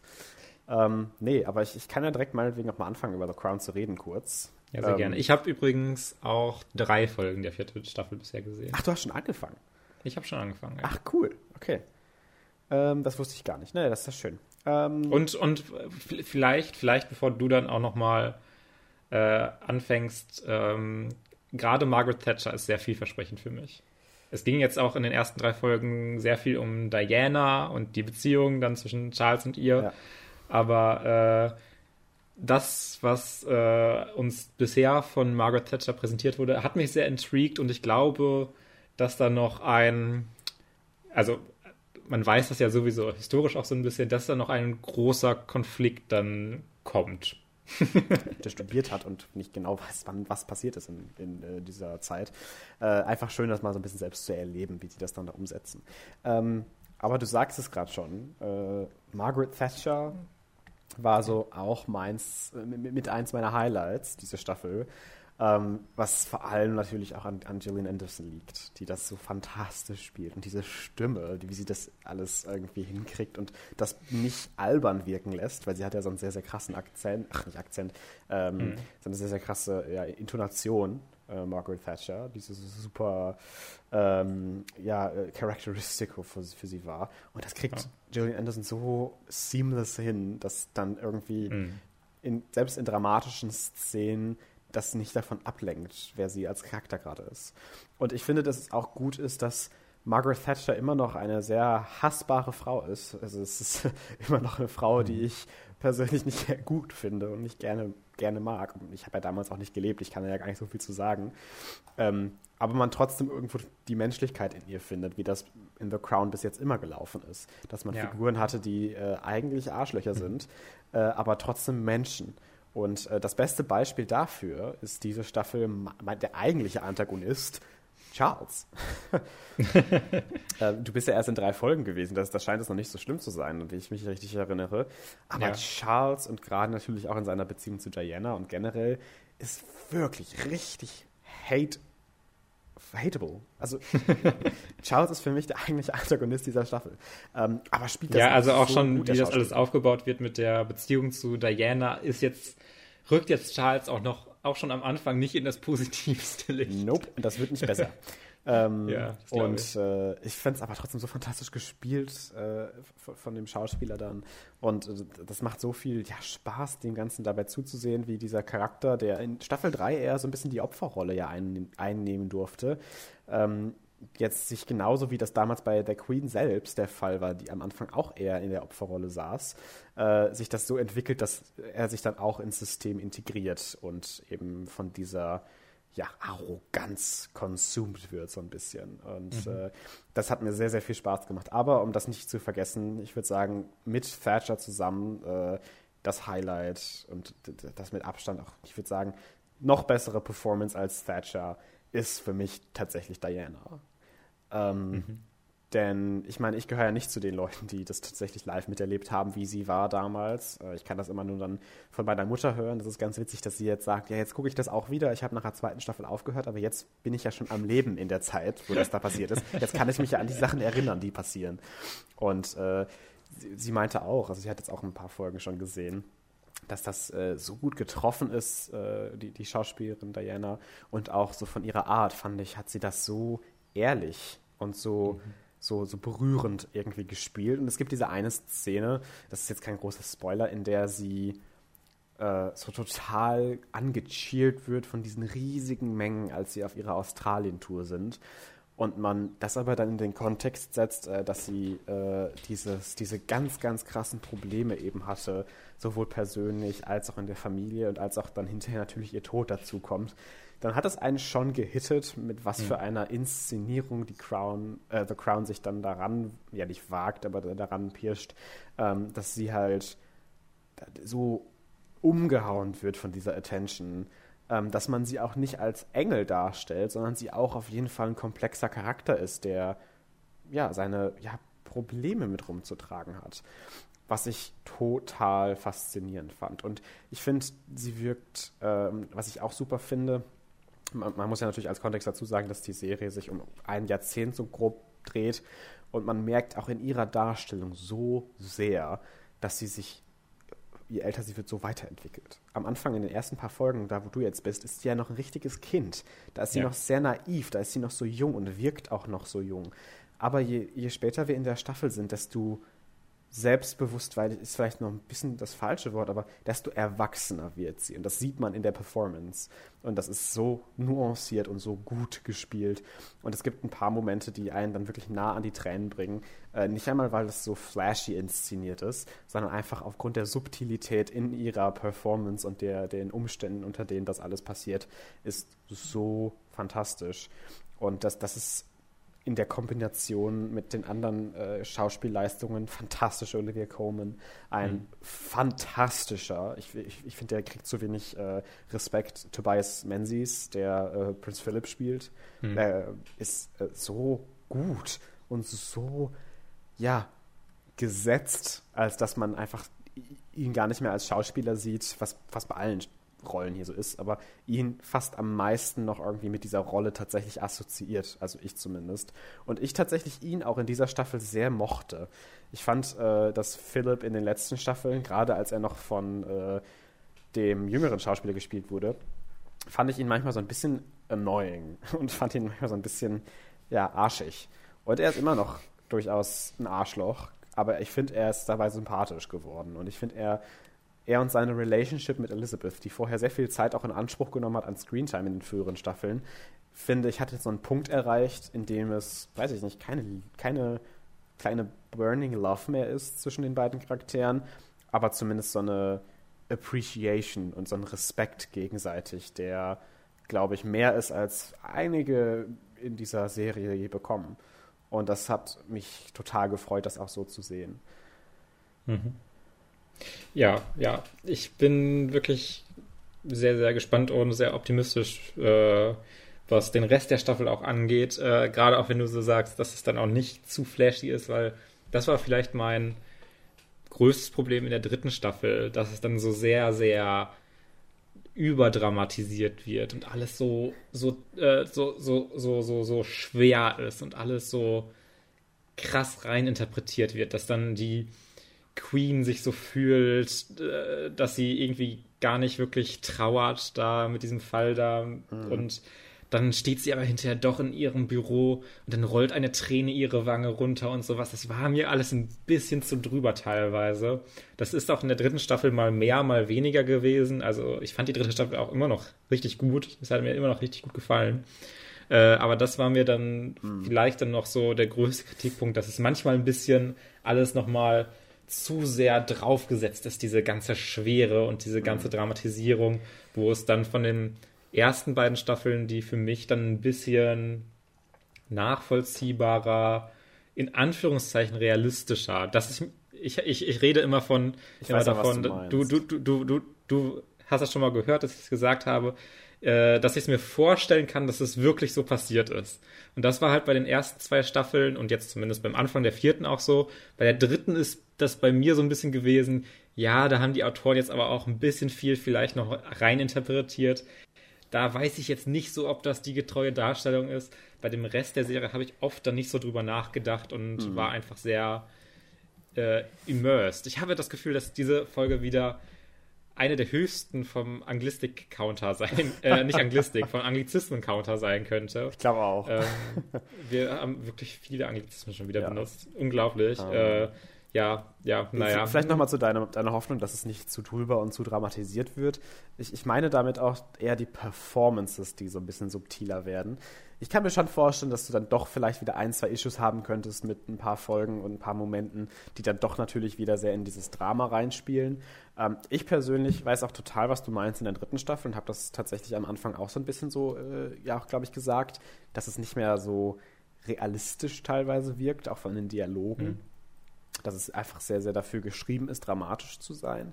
Und ich finde, dass aber die vierte Staffel das dahingehend so ein bisschen besser macht, als dass es auf gar nicht so eine bemerkbare Art und Weise, aber wenn man so ein bisschen drüber nachdenkt, das embraced. Äh, und das mhm. Ganze nicht so versucht, tatsächlich beizubehalten, diesen Realismus. Und das dann teilweise nicht, nicht funktioniert wie in der dritten Staffel, sondern dass die Serie das embraced und dass das deswegen vielleicht nochmal organischer wieder wirkt als in der dritten Staffel. Und äh, ja. ich persönlich hatte mit ein, zwei Folgen so viel Spaß und war so in, in Awe. Es gibt eine Szene in einer der späteren Folgen äh, mit Margaret Thatcher, die so sehr um Politik geht und wo sie dann auch äh, in, tatsächlich bei der Audience der Queen so ein bisschen auch mal das Wort ergreift und sie unterbricht und das Ganze dann in so einen sehr köstlichen Bitchfight ausartet. Und ach, es ist so gut, es ist so fantastisch und es macht so viel Spaß. Ja, ich bin auch sehr froh, dass einfach äh, mittlerweile die Queen ähm, nicht mehr an diesem Punkt ist, wo sie noch nicht so ganz weiß, wie sie dieses Land führen soll, nicht ganz so mhm. diese, diese äh, Königin-Rolle perfektioniert hat, sondern dass wir jetzt an dem Punkt sind, wo sie sich sehr bewusst ist, was sie tut und, und wer, äh, sie wer, sie ist und sich da auch sehr weiterentwickelt hat. Das finde ich sehr schön jetzt endlich, also in der dritten Staffel ja auch schon, ja. in der zweiten hat es auch schon mehr Anklang gehabt, ähm, das mehr zu sehen, weil das macht mir dann auch immer sehr viel Spaß. Und ich bin auch wirklich, wirklich überrascht, dass mir Margaret Thatcher jetzt vor allem erstmal sympathisch ist. ich fand diese Folge, wo sie auf dem Landsitz äh, ist, wo, wo, wo, das ja mit den Premierministern ja, immer ja. passiert, ja, genau. äh, The Balmoral Test, äh, wo die dann halt quasi zusammen Spiele spielen sollen und so. Und als sie dann irgendwie zusammen wandern gehen, dass sie dann irgendwie keine anderen Klamotten als ihre Businesskleider dann irgendwie dabei hat. Ja. Das, das äh, ist natürlich auch wieder so ein bisschen dramatisiert, vielleicht einfach im, im Zuge der, der Comedy. Aber es ist auch so witzig und, und so gut und äh, man kann es so nachvollziehen.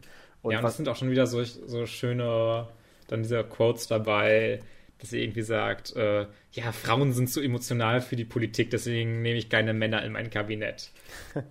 Und das Kabinett schmeißt sie dann ja auch nochmal oben ohne, also jetzt, jetzt, jetzt habe ich schon gesagt, aber es ist ja jetzt also das, das Spoiler zu nennen. Nein, nein. Ähm, ähm, naja. Was ich vielleicht noch als einen letzten positiven Aspekt nennen möchte dieser Staffel, dann können wir auch gerne zu einem nächsten Thema kommen, äh, ist, dass äh, mir sehr gefällt, dass der Familienaspekt ein bisschen mehr im Vordergrund steht. Dass wir nicht mhm. mehr, und das finde ich, hatten wir in, der, in, in, den ersten Staffeln und auch in der dritten Staffel zum Teil, äh, nicht mehr diese Episoden haben, die sich immer nur um ein Familienmitglied drehen, äh, und alle anderen gar nicht dran drin vorkommen, so mehr oder weniger.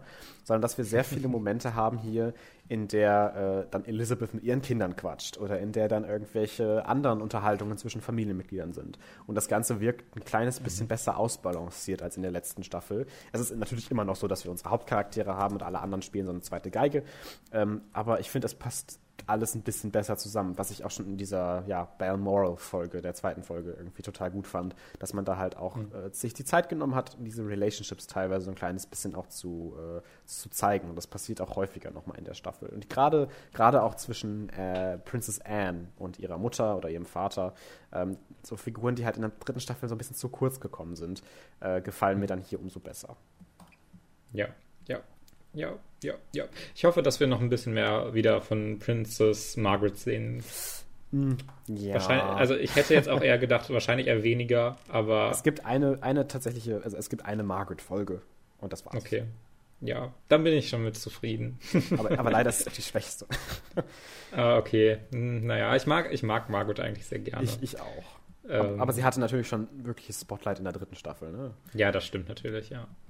Das war aber auch alles ah, ja, die Folgen mochte ich sehr gerne. Ich auch. Äh, bevor wir jetzt einfach nur noch weiter über The Crown äh, ja, schwärmen, weil wir das so mögen, äh, gehen wir dann doch mal irgendwann weiter zu einer anderen Serie. okay. Und zwar möchte ich kurz über The Americans reden. Ah, okay. Ähm, Habe ich jetzt die sechste Staffel fertig geguckt. Ähm, also die sechste war auch die letzte Staffel. Also habe ich jetzt im Grunde die äh, gesamte Serie The Americans durchgeschaut. Und ach, jetzt habe ich schon, schon wieder der Hund, ey. Das kann doch wohl nicht wahr sein, der immer der Hund stört. ähm, ich habe jetzt im Grunde die ganze Serie Americans geguckt. Und äh, es ist wirklich, ich musste erst in den ersten zwei Staffeln vielleicht sogar, es hat schon sehr lange gedauert, bis es so richtig bei mir geklickt hat. Aber dann war wirklich, hat es so richtig geklickt. Dann war ich so richtig dabei und mich hat sehr interessiert, wie sie weiter die Charaktere führen und äh, wie es weiter verläuft. Es ist ja, ähm, um das vielleicht vom Plot auch nochmal einzuordnen, es geht um eine, ein Paar russischer KGB-Agenten, die in den USA Spionage betreiben sollen. Und äh, die haben dann halt über die Zeit tatsächlich dann eine Familie in Amerika äh, gegründet.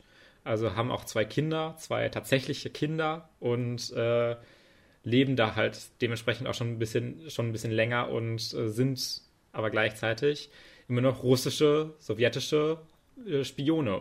Und äh, das ist so ein bisschen der Setup. Und was man bei The Americans so gut sehen kann in ganz vielen Situationen ist, wie der Plot, der Spionageplot und der, äh, ja, die, die, die, die übergreifende Story so viel benutzt wird, um eigentlich über die tatsächliche Familiendynamik und über die Charaktere was zu erzählen. Äh, das ist immer, was mir das sollte ja bei einer guten Serie sowieso so sein, dass der Plot sehr in Synergie steht mit den Charakteren und diese immer weiterbringt.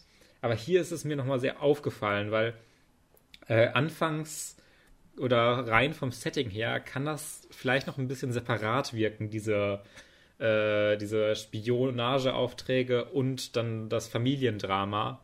Aber man merkt dann sehr schnell, dass es alles irgendwie ineinander greift und sehr gut funktioniert. Und das war in der sechsten Staffel vielleicht besser, als es in den vorherigen Staffeln je war. Also huh. es ist wirklich ein fantastischer Abschluss für diese Serie, die äh, jetzt auch nicht zu viel offen lässt oder sowas. Die erzählt sich eigentlich sehr aus, was mal besser, mal weniger gut funktioniert. Hier funktioniert es, finde ich, sehr, sehr gut, weil wir diese komplexen Charaktere haben, äh, Handlungen haben, hier wirkliche Konsequenzen und äh, es ist wirklich extrem, extrem gut geschrieben, wie sich diese ganze äh, Spionagegeschichte entwickelt, wie sich die Charaktere zueinander verhalten, wie die sich weiterentwickeln.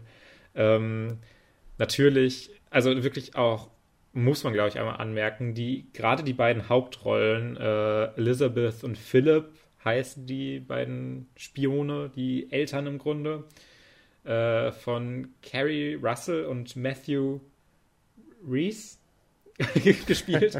ähm, die spielen beide so fantastisch. Also äh, ich finde, hatte so ein bisschen das Gefühl, dass die auch so eine kleine Reise gemacht haben, dass ihr Schauspiel auch immer intensiver und besser wurde über die Staffeln hinweg.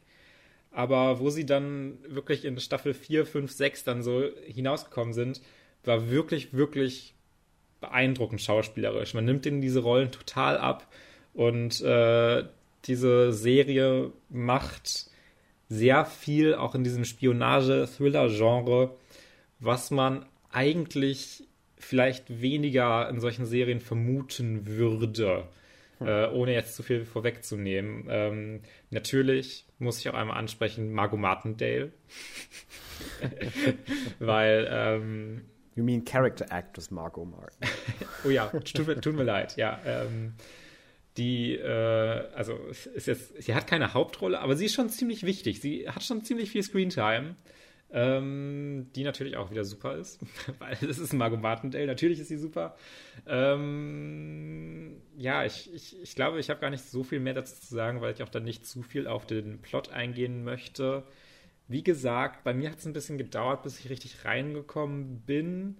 Aber ich hätte es wahrscheinlich auch schon, wenn ich so komplett desinteressiert am Anfang gewesen wäre, hätte ich es auch schon früher ausgemacht. Also ich fand es schon immer ganz gut und es hat sich dann einfach von gut zu sehr, sehr gut gesteigert. Und äh, hat mir dann, je weiter es hinten rausging, eigentlich immer besser gefallen und mich fasziniert. Was auch einfach äh, toll ist, äh, sind die ganzen Kostüme, weil äh, die beiden Agenten sich immer verkleiden im Grunde, damit sie nicht direkt erkannt werden. Und dann haben sie wirklich so eine Reihe an verschiedenen Kostümen, die sie dann in den verschiedenen Szenen anhaben.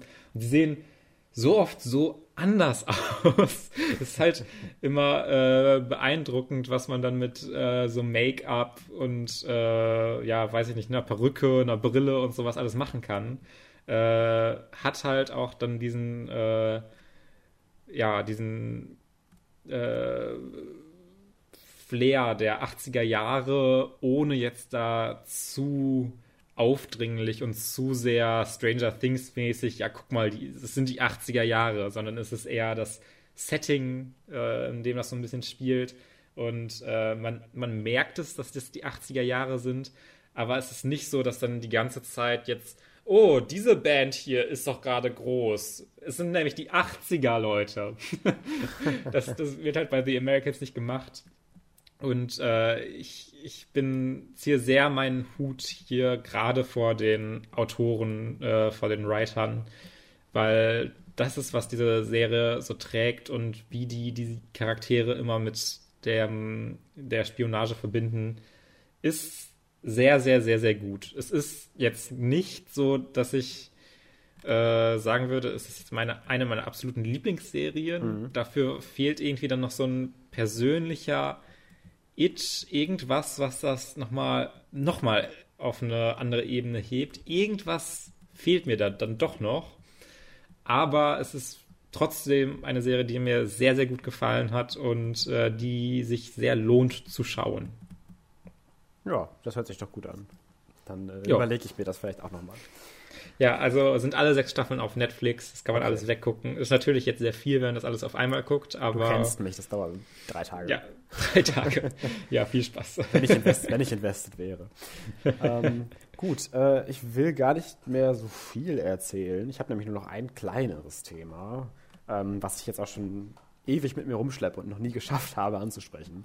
Und zwar habe ich jetzt The Office durch. Äh, und zwar nicht die ganze Serie, sondern die ersten sechs Staffeln, weil das sind die einzigen, die es auf Amazon Prime gibt. Komischerweise. Ja. Nevertheless ist es mittlerweile jetzt schon eine meiner Lieblingsserien. Das ist so fantastisch. Die ganzen Memes. Alle Memes mhm. sind so gut. Ähm, und äh, ich äh, vergleiche das dann natürlich immer, das liegt natürlich nahe mit Stromberg. Und es ist, gefällt mir, auch wenn Stromberg mir fantastisch gut gefällt, nochmal um einiges besser, weil wir halt uns nicht nur auf die drei, vier Hauptfiguren konzentrieren, sondern tatsächlich jede jeder Mitarbeiter, jede Mitarbeiterin in dieser, äh, in dieser Firma, in dieser Serie eine eigene Personality hat und eigene Quirks und eigene Witze und das äh, alles so gut funktioniert und so witzig ist und äh, für eine Sitcom einfach wirklich echt richtig gut. Das war's schon. Ja. Äh, okay, ich hätte jetzt vielleicht dann doch noch ein bisschen mehr gerechnet. Ähm, ja, ja. The, The Office gucke ich vielleicht mal, nachdem ich Arrested Development geguckt habe. Ich hoffe also nie. dass du es bald schaffst. ich habe ja auch Community immer noch nicht fertig geguckt. Ich bin da irgendwo in der vierten Staffel einfach hängen geblieben.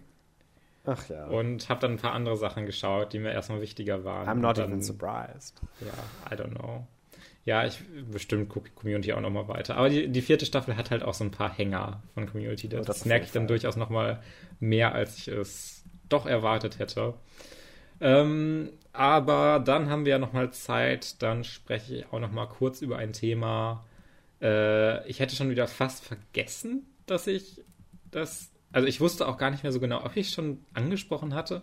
Aber ich habe nochmal nachgeguckt und ich habe noch nicht über die zweite Staffel The Boys gesprochen. Oh. ich habe ja. über die erste Staffel schon mal gesprochen, aber dann vielleicht noch mal ein kleines Update zur zweiten Staffel. Sie macht sehr, sehr konsequent das weiter, was die erste Staffel gemacht hat und vielleicht in manchen Aspekten noch mal besser. Es ist gefühlt noch mal zynischer und noch mal mehr over the top und äh, gibt mir sehr, sehr viel. Es hat auch diesen neuen Charakter Stormfront, äh, der beispielsweise in den Comics ja auch gar nicht existiert hat. Wobei vielleicht gab es sie irgendwie als äh, kleineren Charakter, an den ich jetzt nur nicht mehr erinnern kann. Das äh, ist sehr, sehr, sehr, sehr gut möglich. Äh, die ist aber eine fantastische äh, zusätzliche äh, Frau in den Seven, ähm, die da eine sehr wichtige auch Rolle in der gesamten Staffel einnimmt. Und äh, wie sich dann auch in Verbindung mit Homelander äh, die sich entwickeln und wie äh, dieser Plot auch weiter gesponnen wird. Ich habe ja dann durch die Comics dann vielleicht auch so ein bisschen eine Ahnung, worauf es hinterher hinauslaufen wird. Ähm, aber das bereitet auch schon mal sehr viel dann für die weitere Geschichte vor und ist trotzdem die ganze Zeit sehr, sehr unterhaltsam, hat coole Charaktere, bei denen es Spaß macht, das zu verfolgen. Sie haben auch tatsächlich bei ähm, äh, im Comic wird sie vor allem The Female genannt äh, von den Boys. Mhm. Äh, hier wird sie auch tatsächlich dann mit dem Namen Kimiko meistens angesprochen, die hier auch wirklich nochmal sehr viel mehr Charakterarbeit bekommt als ich das erwartet hätte, weil es in den Comics beispielsweise auch nicht so richtig passiert. Äh, sie ist halt auch so ein bisschen klischeehaft, so ein ähm, stummes asiatisches Mädchen, das aber total badass ist und alle umbringt. Und äh, es hat mich dann sehr überrascht im positiven Sinne, dass sie dann wirklich dann nochmal einen tieferen Charakter-Arc bekommt und äh, die ganze Serie geht ja auch ein bisschen anders damit heran, wie die Boys etabliert werden. Im Comic sind sie ja schon so ein bisschen diese Force, die schon existiert und nur Huey kommt dazu. Und in der Serie formiert die sich ja auch, formieren sich die Boys ja auch so ein bisschen äh, während die Handlung eigentlich gerade läuft. Also äh, das ist schon ein bisschen anders gehandelt. Äh, aber dadurch funktioniert dann beispielsweise auch die Beziehung zwischen Kimiko und Frenchie sehr gut, äh, einem anderen Charakter bei, von den Boys. Äh, es macht sehr viele, es ist wirklich dieses, äh, was weitergeht durch die Serie, dass ähm, sehr viele Änderungen man vornimmt, um es zu adaptieren, aber selbst als jemand, der den Comic sehr durchaus ganz gerne mag, mhm. ähm, machen diese Änderungen sehr viel Sinn und wirken cool. Und es hat immer noch so eine Idee, was sie mit diesem Setting machen. Dass es jetzt diese äh, Seven gibt, diese Superhelden und dann äh, Ward als diese Corporate äh, Firma, die diese Superhelden halt auch vermarktet und managt. Äh, und es hat so viele Ideen, was es damit macht und wie es da satirisch auch drangehen kann, äh, wo es dann auch durchaus diese Staffel wird teilweise sehr, sehr politisch, interessanterweise. Hätte ich jetzt auch nicht so direkt erwartet, ähm, aber es geht so sehr, sehr, also ich, hatte das Gefühl, dass es an einer Stelle sogar so ein bisschen Infowars und sowas äh, referiert wird und sehr so republikanisches Establishment, ähm, was dann doch noch mal mehr darüber hinausgeht, als was ich bei einer so einer Superhelden-Serie, die eigentlich nur Superhelden auf die Schippe nehmen will, äh, erwartet hätte, äh, was mir dann aber dann doch sehr gut gefallen hat. Und ähm, ja, diese gesamte Staffel, die zweite, hat ein sehr gutes, schnelles Pacing, hat wieder crazy Momente, verschiedene, äh, also wirklich mehrfach immer wieder, die äh, einen trotzdem noch irgendwie dann überraschen können. Also es macht ja eigentlich äh, ja dieses sehr übertriebene, dieses sehr satirische, dieses sehr teilweise ekelhafte, abartige. das, man, man denkt vielleicht, dass es irgendwann so ein bisschen abgedroschener wirkt und äh, sich etwas abnutzt, aber das hatte ich so gar nicht äh, das Gefühl in der zweiten Staffel. Es wirkt alles immer noch sehr frisch die Charaktere werden gut weiterentwickelt. Vielleicht ist die zweite Staffel sogar noch mal einen Ticken besser als die erste, wenn ich mir die Charakterentwicklung noch mal angucke und wie hier verschiedene Charaktere sich dann äh, mit ihren Beziehungen auch weiterentwickeln, weil das war wirklich echt stark in der Serie und ich erwarte das immer so wenig, dass hier wirklich Charaktere richtig gut funktionieren. das ist immer so absurd, aber ja, immer noch eine sehr große Empfehlung für The Boys. Das ist wirklich äh, eine sehr gute Serie und sollte man nicht einfach nur abtun, weil, ja, das ist bestimmt nur so eine lame Superhelden-Parodie, die jetzt 20.000 Mal denselben Joke macht. Es ist schon wesentlich, wesentlich cleverer und äh, auch meiner Ansicht nach gut geschrieben und überrascht auch immer wieder. Und äh, ja, ich bin nach wie vor sehr, sehr angetan von der The Boys Serie und äh, hoffe mal, dass es dann auch so gut weitergeht, wobei ich da auch sehr optimistisch bin. Ähm, Schön. Also, dass das, das, sie, sie, können, sie können es schon sehr, sehr krass jetzt noch auffahren, was jetzt so in der nächsten Zeit noch so kommt. Ähm, ich habe so ein paar Vermutungen, auch weil sie ja an bestimmten Stellen dann vom Comic so ein bisschen weggehen ein paar Stellen aber dann auch wieder doch relativ nah am Comic sind, ein paar Handlungsstränge, ein paar Charakter-Arcs, habe ich dann doch schon so ein paar Vermutungen, wie sie ein paar Sachen handeln. Und äh, da bin ich sehr excited drauf, wo das dann in der dritten und vierten, eventuell auch fünften Staffel hinausläuft. Also, okay. ja, ich würde mal vermuten, es sind so vier bis fünf Staffeln wahrscheinlich. Oh. Wenn ich mir so ungefähr den Progress angucke. Aber wenn sie eine sechste machen wollen, dann können sie das auch immer noch machen. Ich glaube, ja, da, da, da ist irgendwie genug Material zumindest. Ähm, aber ich glaube, bei einer, ja, bei einer fünften Staffel wäre so ein bisschen fast dann schon dieses Limit erreicht, wo die Leute davon dann vielleicht ein bisschen müde werden. Deswegen, ich würde es persönlich präferieren, wenn sie es am besten vier Staffeln abschließen. Das wäre mein Idealfall. Fünf wäre auch noch okay. Ähm, aber ich mag das immer, wenn Serien eher etwas bündiger sind und gar nicht erst die Chance zulassen, dass etwas alt wird, dass etwas äh, redundant wirkt, dass Storylines sich wiederholen oder sowas, sondern dann eher kompakt sind und ähm, ja, sich immer noch frisch anfühlen in den späteren Staffeln.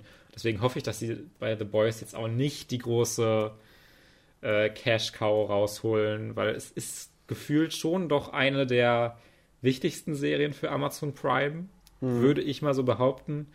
Ähm, und äh, ja, ich hoffe, dass sie sich einfach trauen, die dann auch pünktlich zu beenden und jetzt nicht diese Storyline dann jetzt noch über sechs Staffeln zu strecken, damit sie, weiß ich nicht, immer noch diese große Serie am Start haben, weil das fände ich sehr schade. Wenn sie natürlich auf der Qualität ist und immer noch frisch wirkt, wäre das irgendwo okay, aber mein Wunsch wäre es, vier bis fünf Staffeln und dann einfach fertig. Dann wäre genug Material da, um das, den Rest jetzt noch zu erzählen. äh, aber auch nicht so viel, dass es irgendwann langweilig wird.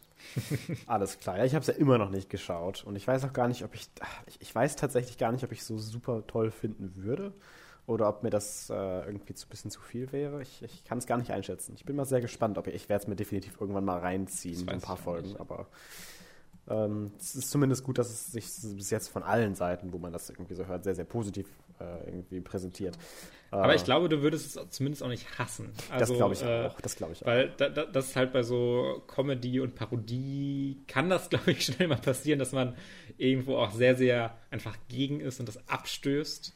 Und äh, The Boys finde ich dann noch clever genug, um zu sagen, ja, wir haben ja doch schon so, so, ein paar Ideen und so ein paar Charaktere und Storylines, die das dann so ein bisschen verhindert, dass mhm. man das jetzt wirklich abstoßend findet und so, äh, was soll das denn? es gibt natürlich äh, so ein paar Szenen, die dann auch sehr, sehr auf einen Schockfaktor im Grunde abgesehen sind, aber es passt halt so in dieser in diese Serie rein. Es ist halt mhm es wirkt nicht so out of place, dass jetzt auf einmal diese Szene kommt, die so schockierend sein soll und oh mein Gott, was passiert da? Sondern die ganze Serie ist einfach so crazy und bringt einen immer wieder in diese Situation. Diese ganze Welt ist so abgefuckt. und ähm, ja, es, es ist auch ganz interessant, weil ich habe so ein bisschen das Gefühl, dass in bestimmten Aspekten die Serie jetzt so langsam ankommt, wo der Comic im Grunde startet. Es ist ein bisschen kompliziert, das zu erklären, ohne es auch zu spoilern, will ich auch gar nicht machen. Ähm, aber das, äh, ich hätte am Anfang der ersten Staffel noch erwartet, dass sie es einfach anders aufziehen. Und jetzt wirkt es eher so, als ob sich äh, diese The Boys-Welt dahin entwickelt, dass es jetzt im Grunde langsam so wird, wie es am Anfang im Comic ist. Äh, ich glaube, wenn man weder den Comic noch die Serie gesehen hat, äh, sagt das gar nichts aus und man weiß auch nicht, in welche Richtung das geht. Äh, ich will es dann auch nur so vage halten. Aber das finde ich sehr, sehr interessant. Äh, und ja, ich weiß nicht, das, das, das, das, das könnte natürlich darauf ein Hinweis sein, dass sie doch noch die acht Staffeln machen. ähm, aber ich hoffe nicht. Ähm, das könnte auch gut in einer kürzen, in einem kürzeren Serien Serienformat zu Ende gehen. Aber das habe ich ja schon zehnmal gesagt, deswegen kommen wir auch zum Ende mit der zweiten Staffel The Boys. Ja. Wirklich immer noch sehr begeistert. Und wir haben jetzt auch schon wieder eine gute Zeit. Wir haben knapp anderthalb Stunden. Das ist doch perfekt. Schön. Ähm, dann lass uns zu den Hausaufgaben kommen. Ja. Ähm, ich habe sehr lange überlegt, äh, was ich dir geben kann. Ähm, habe jetzt aber, glaube ich, was gefunden, was du hoffentlich noch nicht gesehen hast und wo ich mal ich, ich, ich einfach mal gespannt bin, ob, ob dir das auch gefällt. Äh, ich bin mir noch nicht ganz so sicher. Und zwar äh, die Melodie des Meeres. The Song of the Sea. Song of the Sea. Ich schreibe mir das ja immer auf, damit ich nicht nachfragen muss, ähm, was das nochmal für ein, für, ein, für ein Film war, den ich gucken muss. Aber äh, dann gucke ich den mal. Doch, auf Amazon. Ist der... Was? Bist du sicher? Ich bin mir sehr sicher, ja. Ich habe es eigentlich gerade noch nachgeschaut, aber ähm, ich bin mir sehr sicher eigentlich. Die also, Melodie des Meeres auf Deutsch? Ja. Also da steht bei mir Film ausleihen für 3,99. Hä? Also hier steht, die Melodie des Meeres ist äh, ab dem 6. November 2020 ohne Aufpreis bei Amazon Prime Video zur Verfügung stehend. Ja, ist bei mir. Hä? WCF? Also in meiner App wird mir angezeigt, dass ich den leihen müsste. Okay. Ich weiß nicht, guck, kannst du irgendwie auch nochmal schnell bei Amazon nachgucken? Ja, du hast recht, ja, 3,99, also. nein. Uff, okay, dann, dann gib mir erstmal bitte eine andere Hausaufgabe, dann, äh, dann muss ich jetzt mal überlegen. okay, wo wir schon bei sowas wie äh, Love, Death and Robots heute waren, hm. äh, kann ich dir ja nochmal eine andere Kurzfilm-Collection äh, im Grunde geben. Diesmal äh, tatsächlich äh, von einem japanischen Animationsstudio, das mit verschiedenen Regisseuren jeweils dann einen Kurzfilm da reingepackt hat. Da gibt es auch zwei Filme von. Und ich gebe dir jetzt äh, den zweiten Teil in Anführungszeichen. Die Kurzfilme haben auch alle nicht wirklich was miteinander zu tun, aber ich gebe den, den in Anführungszeichen zweiten Teil Genius Party Beyond. Den muss ich dir irgendwie auf Blu-ray zukommen lassen. Den habe ich hier. Äh, aber das ist ja irgendwie machbar, glaube ich. Nochmal einmal Ähm, Genius Party Beyond. wie? Aha, okay. Also auf der Blu-ray, die ich dir gebe, äh, sind, ist auch da der originale Genius Party drauf. Ähm, das äh, sind, glaube ich, im, der Originale hat sieben Kurzfilme und Genius Party Beyond hat fünf Kurzfilme, Okay. die dann so gebundelt werden. Und äh, du musst dann im Grunde einfach nur die, ja, auf, auf der Blu-ray ist das im Menü so, dass man unten dann die Filme, die Kurzfilme von Genius Party Beyond anwählen kann. Da musst du nur die gucken. Wenn du natürlich noch Interesse hast, kannst du auch der, die Kurzfilme des originalen Genius Party sehen. Aber ich hatte das Gefühl, dass die bei Genius Party Beyond noch mal ein bisschen teilweise durchdachter und gepolischter sind. Also äh, sind ein paar interessante Sachen dabei. Ich würde nicht unbedingt sagen, dass alles fantastisch ist, aber das bewahren wir uns für nächste Woche, glaube ich, auf. Äh, ja, gut, dann gebe ich dir jetzt auch einfach einen Kurzfilm. Ja, passt doch gut. Das passt doch dann ganz gut. Und zwar den äh, letztens auf Netflix erschienenen If Anything Happens, I Love You. okay. Das ist ein Kurzfilm, äh, bei dem ich gar nicht so viel erzählen will. Der ist auch wirklich kurz, ne? Zwölf Minuten dauert der. Ach, echt nur zwölf Minuten? Ja. Ähm, aber ich finde, da kann man schon ein bisschen was zu erzählen. Ich glaube, da kann man schon gut drüber reden. Ja, Ähm, gut. Dann, das passt gut äh, in meine äh, Schedule rein, weil ich die Filme ja meistens irgendwie einen Abend vorher oder so schaue. Wenn er dann irgendwie nur so knapp über zehn Minuten geht oder sowas, ähm, das begrüße ich sehr. Achso, der kam ja jetzt auch letztens wirklich erst raus, ne? Ja, also in, in den ja USA ist er schon etwas länger raus, äh, irgendwie festivalmäßig. Ich bin mir nicht ganz sicher. Da gibt es schon schon seit März. Aber bei uns hier auf Netflix interna international erst seit vorgestern oder so. Gestern, keine Ahnung.